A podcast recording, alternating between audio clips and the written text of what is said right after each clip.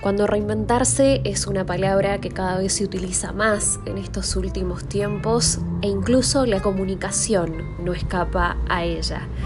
La radio ha dejado de ser ese medio que uno tiene físicamente y que debe encender y apagar o regular el volumen.